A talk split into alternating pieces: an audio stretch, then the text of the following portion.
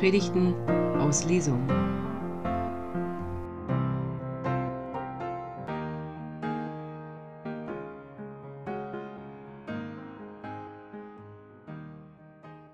Advent. Wir sind im Advent und Advent heißt warten und hoffen und sehen und wahrnehmen und mit dem Herzen sehen und nicht nur mit den Augen. Aber ich habe mich gefragt, worauf warte ich eigentlich? Und habe ich nicht lange genug gewartet? Habe ich nicht lange genug gewartet, dass die Situation sich endlich ändert?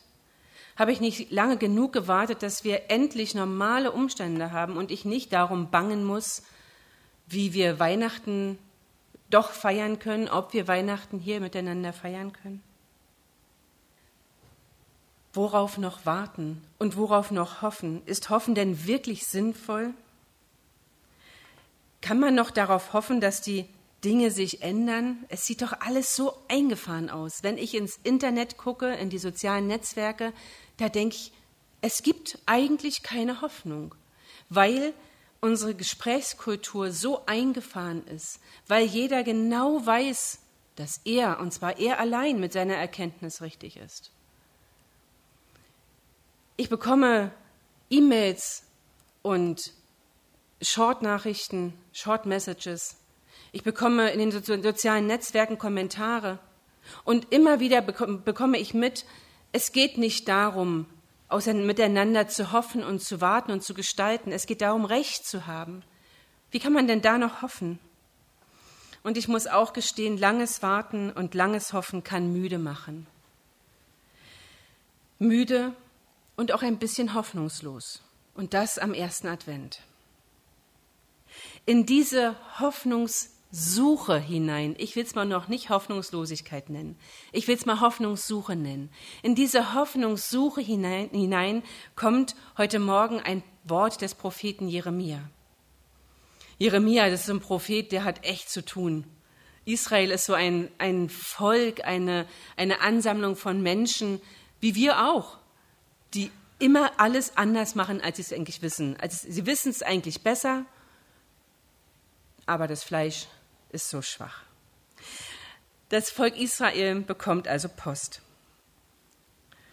Und zwar über den Propheten Jesaja, äh, Jeremia kommen folgende Worte. Ich lese aus dem 23. Kapitel und wenn dich vielleicht die Formulierungen irritieren, es ist tatsächlich die Formulierung der Basisbibel.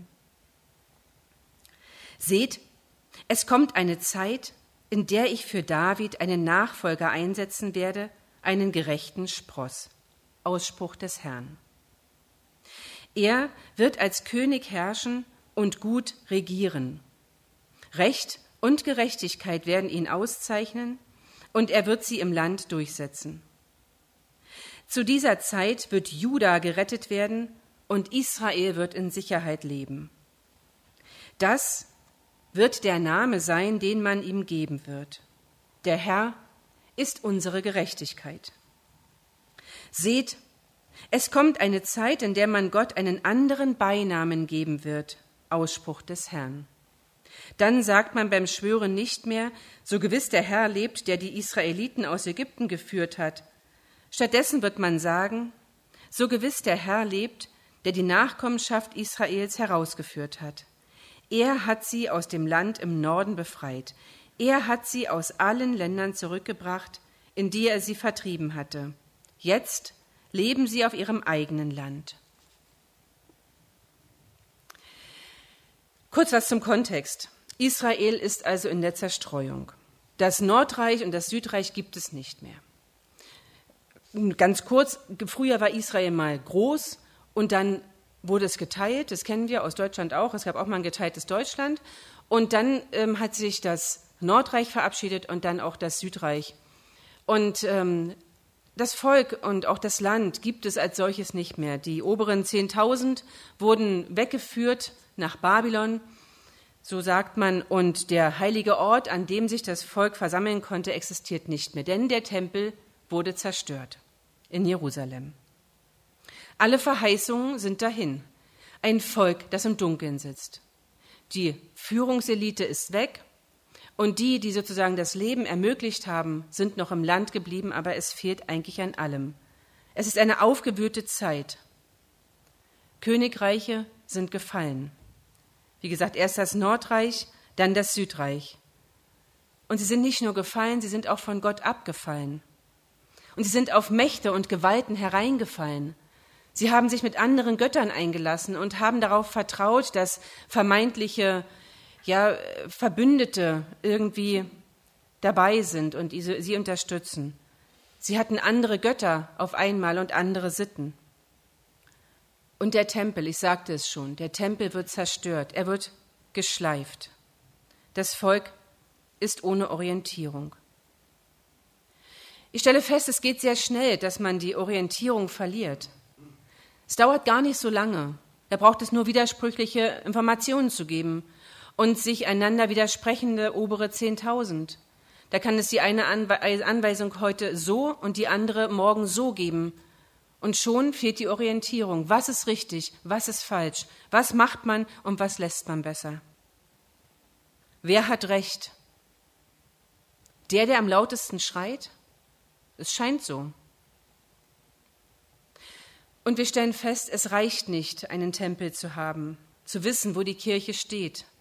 Es braucht etwas Inneres, etwas, das mich trägt, das mich hält, wenn ich keinen Kult und keine Rituale mehr habe, wenn ich ohne heiligen Ort bin, ohne heiligen Ort, zu dem ich gehen kann. Und Menschen brauchen heilige Orte. Das kann eine Kirche sein, es kann auch ein Wald sein, es kann ein Fluss sein oder ein Meer, es kann ein Stein sein, auf den du dich gerne setzt. Heilige Orte sind für uns Menschen wichtig und sie sind heilig. Aber das Volk Israel ist ortlos. Es hat keinen Ort mehr, es hat keine Orientierung mehr. Und ich muss sagen, ich bin wirklich erinnert an die sieben Monate, die wir im Lockdown waren, die wir hier in der Kirche im Lockdown waren. Wir waren ganze sieben Monate von November 2020 bis zum 13. Juni 2021 nur im Zoom zusammen. Wir haben uns nicht gesehen kohlenstofflich sondern nur digital mit mehr oder weniger gutem, guter Technik, mehr oder weniger gutem Internet. Und dazwischen war der Advent und Weihnachten und alles in Distanz. O Herr, nicht noch einmal Weihnachten ohne einander, nicht noch mal Weihnachten in einer leeren Kirche. Das fühlt sich irgendwie ortlos an. Natürlich nicht, dass du jetzt denkst, meine Güte, die Anja kann doch nicht einfach ähm, unsere sieben Monate mit Israel und der Zerstörung des Tempels vergleichen. Natürlich vergleiche ich das nicht. Aber ich docke da an. Ich merke, da spricht mich was an. Da habe ich eine Idee davon, wie es den Menschen gegangen sein könnte. Wir waren fremd und ortlos. Wie fremd und ortlos müssen erst die gewesen sein, deren heiligster Ort zerstört wurde. Alle Hoffnung auf verschont bleiben waren dahin. Wir sind im Advent und der Advent ist dunkel. Wir haben eine Kerze am Adventskranz an. Und die Tage werden kürzer, die Nächte werden länger. Und erst kurz vor Weihnachten wird es langsam wieder heller. Bis dahin zünden wir immer mehr Kerzen an, bringen immer mehr Licht in unser Leben, in die Dunkelheit hinein, Licht von außen. Aber Advent an sich ist eigentlich dunkel. Advent ist dunkel, weil die Hoffnung so klein ist. Und wie Jeremia schreibt, geht es um einen Spross, der aufbricht, um etwas Kleines, etwas, das man kaum sehen kann. Ich habe vor vielen Jahren aus Jux und Dollerei mal eine, einen Avocadokern in eine Topfpflanze bei mir in der Küche gesteckt. Ähm, und dann habe ich mal irgendwann gelesen, da muss man unglaublich viel Aufwand betreiben, damit so eine Avocado aufbricht und da, was man alles beachten muss. Und ich dachte, naja, ich kann sie in den Müll schmeißen oder in die Erde stecken. Ich habe sie in die Erde gesteckt und irgendwann wuchs da was. Ich habe das gar nicht, gar nicht, es erst gar nicht gesehen. Und dann habe ich so ein bisschen dran rumgezupft, als ich sah, weil ich dachte, äh, wie ist denn jetzt hier Unkraut hergekommen in meiner Küche? Und zupfte da so dran rum. Und da war das gar nicht rauszuziehen. Da hing ja ein großer Avocadokern unten dran. Also dachte ich, vielleicht ist das, vielleicht ist das dieser Kern, den du vor Jahren hier mal reingesteckt hast. Vielleicht ist da was aufgebrochen, langsam und unbemerkt, und plötzlich war es da und wurde immer größer. Heute ist die Pflanze so groß, dass sie die andere Pflanze zu ersticken droht. Ich brauche Zeit, um diese Pflanzen zu trennen. Aber wisst ihr, das ist Advent. Advent ist erstmal nichts. Erstmal nichts. Erstmal nur dunkel. Und es wird langsam heller. Ein Spross. Ein Spross wird groß werden. Er wird dem Haus Davids geschenkt werden. Ein Nachfolger Davids. David galt als der gerechte König. Was immer David tat, und er hat viel Mist gebaut in seinem Leben, kann man gut nachlesen im Buch der Könige und in der Chronik. Aber was David ausgezeichnet hat, war sein tiefes und festes Vertrauen und das Wissen, Gott. Gott ist das, der eigentlich, die eigentliche wahre Größe im Leben. Alles, was zählt, finde ich in meinem Schöpfer. Das hat ihn zu einem gerechten Mann gemacht. Und dieser wird einen Nachfahren haben, der wie ein Spross ganz klein, unscheinbar und auch vielleicht ein bisschen im Schmutz zu uns kommen wird. In die Dunkelheit von Advent hinein kommt der Ruf des Propheten Jeremia. Seht, es kommt eine Zeit. Es kommt eine Zeit. Advent ist dunkel und Advent ist Umbruch vom Dunkel ins Helle. Das neue Kirchenjahr hat begonnen und wir können mit einem Neubeginn auch bei uns selbst neu anfangen. Ich weiß nicht, wie es dir geht, aber ich merke, dass ich dünnhäutig geworden bin und dass viele Dinge sehr viel näher an mich rankommen, als es früher der Fall war. Und ich merke auch, dass Menschen dünnhäutig reagieren und sehr viel schneller auf 180 sind, als es früher der Fall war. Überall wird der Ton rauer. Und ich glaube, es hat was mit, Vers mit versiegender Hoffnung zu tun. Und deswegen ist der Advent so wichtig und das kleine Sprösslein, das da auf sprießt, mitten hinein in die Dünnhäutigkeit und in die Hoffnungssuche, kommt die Botschaft, es kommt eine Zeit, da werden wir sagen, der Herr ist unsere Gerechtigkeit. Gott bekommt einen neuen Namen, einen neuen Namen und der heißt Gerechtigkeit. Der Herr ist unsere Gerechtigkeit. Ein König wird kommen, der Recht und Gerechtigkeit hochhält und umsetzt angesichts der Trostlosigkeit in der Welt kaum zu glauben. Aber Advent fordert uns dazu heraus, das zu glauben. Advent fordert uns heraus dazu, dass es für Afghanistan Hoffnung gibt. Der Advent fordert uns heraus dazu, zu glauben, dass wir einander verstehen werden, dass wir aufeinander zugehen werden, dass wir die Konflikte endlich begraben und aufhören, Recht haben zu wollen. Der Advent lässt die fordert uns zur Hoffnung heraus, dass da etwas wächst, was größer ist, als wir denken können. Diese Hoffnung geht nur mit dem Herzen. Du kannst nur mit dem Herzen diese Hoffnung sehen. Und manchmal sind die Herzen blind oder sehr, sehr kurzsichtig. Was dann? Der Heilige Geist ist der, der uns den Schlaf aus den Augen wischt. Wir haben es eben im Römerbrief gehört, dass wir aufwachen sollen und dass wir die Waffen des Lichts anlegen sollen, Ge Gerechtigkeit und Wahrheit und Liebe und vor allem Liebe. Einander zu lieben, vergesst nicht. Hört nicht auf, einander in Liebe zu begegnen, in Liebe. Liebe, ihr Lieben, heißt nicht, dass wir alles Muschebubu und das ist alles nicht so schlimm. Das heißt nicht Heichen, Heichen und wir reden nicht drüber. Aber Liebe heißt, einander so zu begegnen, wie ich gerne möchte, dass man mir begegnet. Liebe heißt, dass ich mit dem anderen so umgehe, wie ich möchte, dass er mit mir umgeht. Deswegen versuche ich in den sozialen Netzwerken nur noch Frohbotschaften zu verteilen. Ist nicht so leicht, aber ich versuch's. Wenn die Herzen blind oder kurzsichtig geworden sind, dann ist es der Heilige Geist, der uns den Schlaf aus den Augen wischt und der uns neu ermutigt und anstößt zu hoffen. Denn wir dürfen hoffen auf den Herrn, der unsere Gerechtigkeit ist, der das Volk Israel im Blick hat, immer hatte und immer haben wird und der auch uns im Blick hat, immer hatte und haben wird. Und warum? Weil wir durch Jesus Christus in dieses Volk hineingepflanzt sind.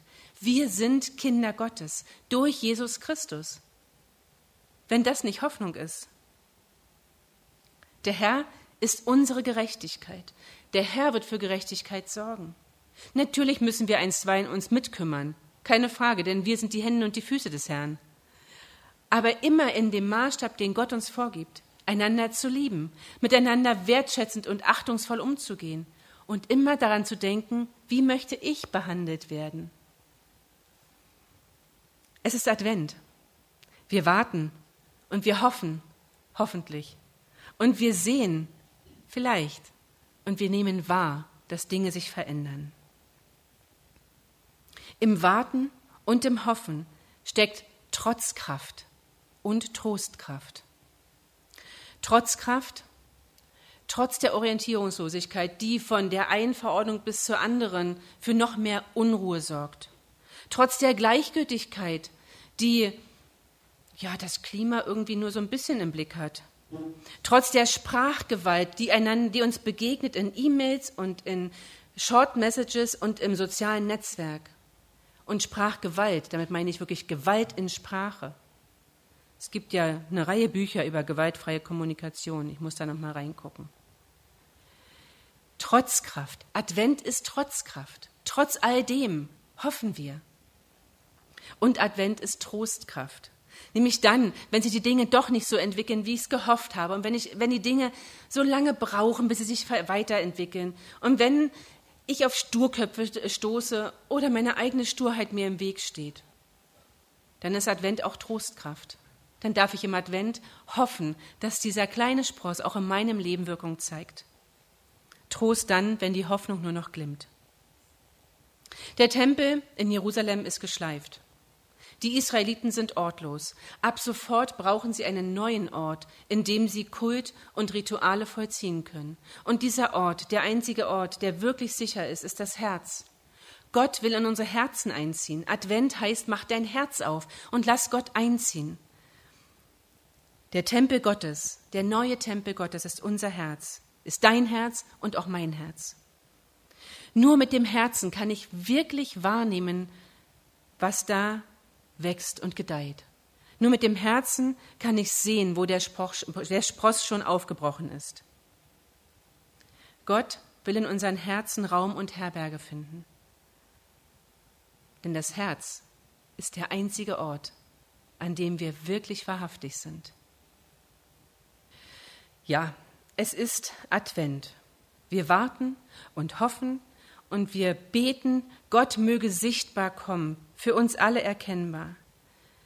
Denn das bedeutet doch endlich, schlussendlich Advent zu feiern. Jede Kerze, die ich anzünde im Adventskranz, drückt meine Hoffnung aus, Gott möge kommen, sichtbar, erfahrbar, spürbar.